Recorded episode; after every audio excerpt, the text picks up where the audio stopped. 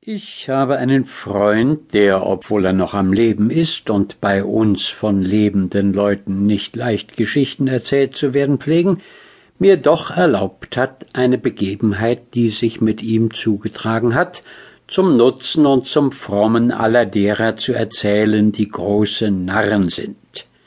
Vielleicht schöpfen Sie einen ähnlichen Vorteil daraus wie er.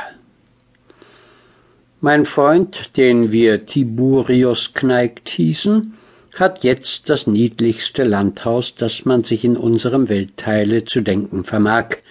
Er hat die vortrefflichsten Blumen und Obstbäume um das Haus herum, er hat ein schöneres Weib, als je auf der Erde gewesen sein kann, er lebt Jahr aus, Jahr ein mit diesem Weibe auf seinem Landhause, er trägt heitere Mienen, alle Menschen lieben ihn, und er ist jetzt wieder sechsundzwanzig Jahre alt, da er doch noch vor kurzem über vierzig gewesen ist.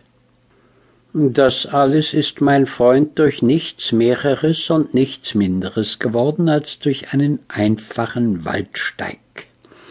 Denn Herr Tiburius war früher ein sehr großer Narr, und kein Mensch, der ihn jemals gekannt hat, hätte geglaubt, dass es mit ihm einmal diesen Ausgang nehmen würde.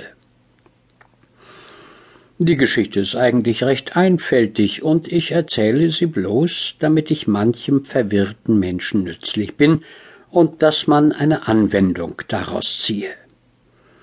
Mancher, der in unserem Vaterlande und in unseren Gebirgen bewandert ist, wird auch, wenn er überhaupt diese Zeilen liest, den Waldsteig sogleich erkennen und wird sich mancher Gefühle erinnern, die ihm der Steig eingeflößt hat, wenn er auf ihm wandelte, obgleich niemand durch denselben so gründlich umgeändert worden sein mag als Herr Tiburius Kneigt. Ich habe gesagt, dass mein Freund ein sehr großer Narr gewesen sei, dies ist er aus mehreren Ursachen geworden.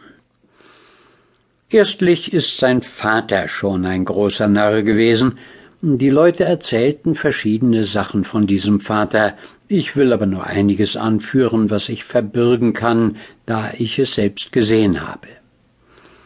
Ganz im Anfange hatte er viele Pferde, die er alle selber verpflegen, abrichten und zureiten wollte. Als sie insgesamt misslangen, jagte er den Stallmeister fort, und weil sie sich durchaus von den Regeln und Einübungen, die er ihnen beibrachte, nichts merken konnten, verkaufte er sie um ein Zehntel des Preises. Später wohnte er einmal ein ganzes Jahr in seinem Schlafzimmer, in welchem er stets die Fenstervorhänge herabgelassen hielt, damit sich in der Dämmerung seine schwachen Augen erholen könnten.